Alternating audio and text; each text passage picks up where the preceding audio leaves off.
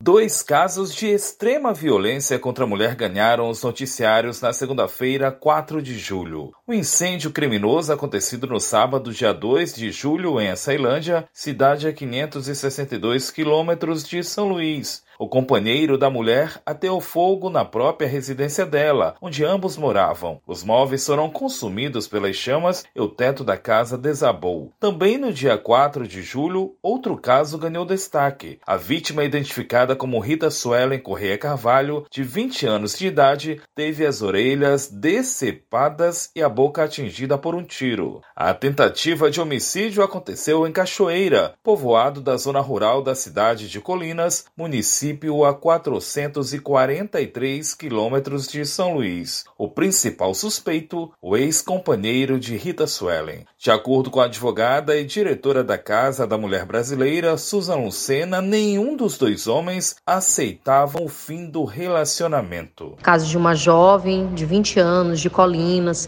que teve as duas orelhas decepadas, foi vítima de um tiro na boca, causado pelo seu ex-companheiro que não aceitava o fim do relacionamento. Tentativa de feminicídio, né? Porque ele tentou matá-la e não conseguiu, né? O que não foi diferente, uma mulher de Açailândia que também por conta do homem não aceitar o fim do relacionamento, ateou fogo. É, ele estava numa festa, ele foi na frente com o carro e ela foi é, atrás a pé. E quando ele chegou, ele tinha tocado incêndio em umas coisas que acabou se alastrando. E aí ambos foram presos, né, dos dois, das duas cidades. Antes de se chegar ao ato extremo de violência, há outro ponto em comum entre os casos. Nenhuma das duas pediu uma medida protetiva, foi fazer um boletim de ocorrência, foi atrás dos canais de proteção das mulheres.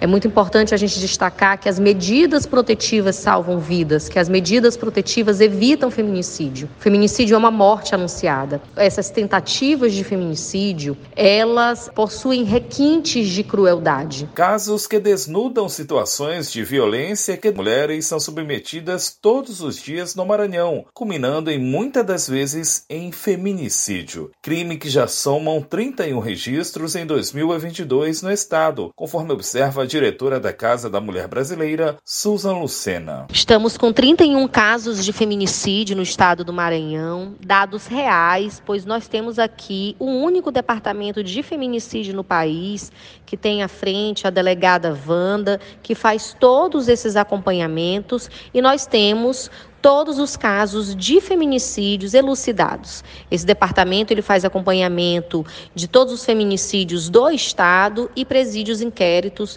dos feminicídios acontecidos na Grande Ilha. Comparando os feminicídios contabilizados em 2020 e 2021 aos registrados em 2022, no mesmo intervalo de tempo, de janeiro a 5 de julho, há uma equiparação. Um quantitativo um tanto quanto que equiparado dos casos de feminicídio, né? É, 2020, que foi o período em que a gente teve o maior número de casos de feminicídio do nosso estado. A gente teve 32 feminicídios até a data do dia 5 de julho e em 2021 a gente teve 28 feminicídios e agora em 2022 a gente conta com 31 feminicídios. Consolidação de dados importantes para a geração de políticas públicas no enfrentamento à violência contra a mulher, pontua a diretora da Casa da Mulher Brasileira. Consolidação de dados para gerar políticas públicas, mas mais ainda que a gente tenha esse acompanhamento direto para que uma mulher vítima de feminicídio, ela não esse caso não seja julgado como homicídio. E é por isso que, inclusive, nós temos aqui no estado do Maranhão todo um protocolo nesse sentido, chamados POPs, Procedimentos Operacionais Padrões, para garantir que os feminicídios sejam devidamente investigados. Locado dentro da Casa da Mulher Brasileira, ao Centro de Referência de Atendimento à Mulher em Situação de Violência, o órgão municipal vinculado à Coordenadoria Municipal da Mulher acolhe aquelas que buscam atendimento, conforme explica a psicóloga do centro, Maria Ericeira. O CRASV é composto por uma equipe multidisciplinar de psicólogas, assistentes sociais e advogadas, onde essas profissionais profissionais, elas ajudam essas mulheres a romper com o ciclo da violência.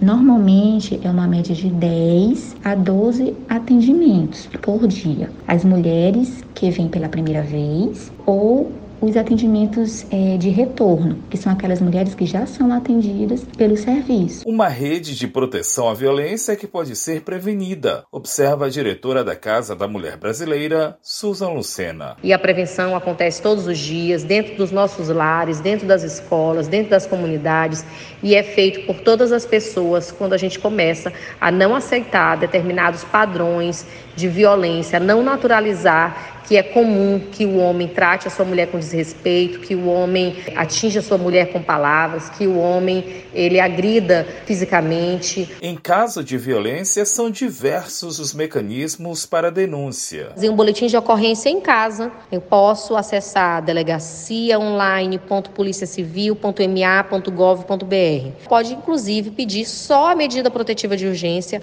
através do site do Tribunal de Justiça, na parte inferior do site site tem lá a medida protetiva de urgência, a mulher pode solicitar online essa medida protetiva. Ela pode baixar no seu celular o aplicativo Salve Maria Maranhão e esse homem, ao se aproximar dela, ela pode apertar um botão e a polícia ir para lá para o georreferenciamento. Da Universidade FM do Maranhão, em São Luís, Borges Júnior.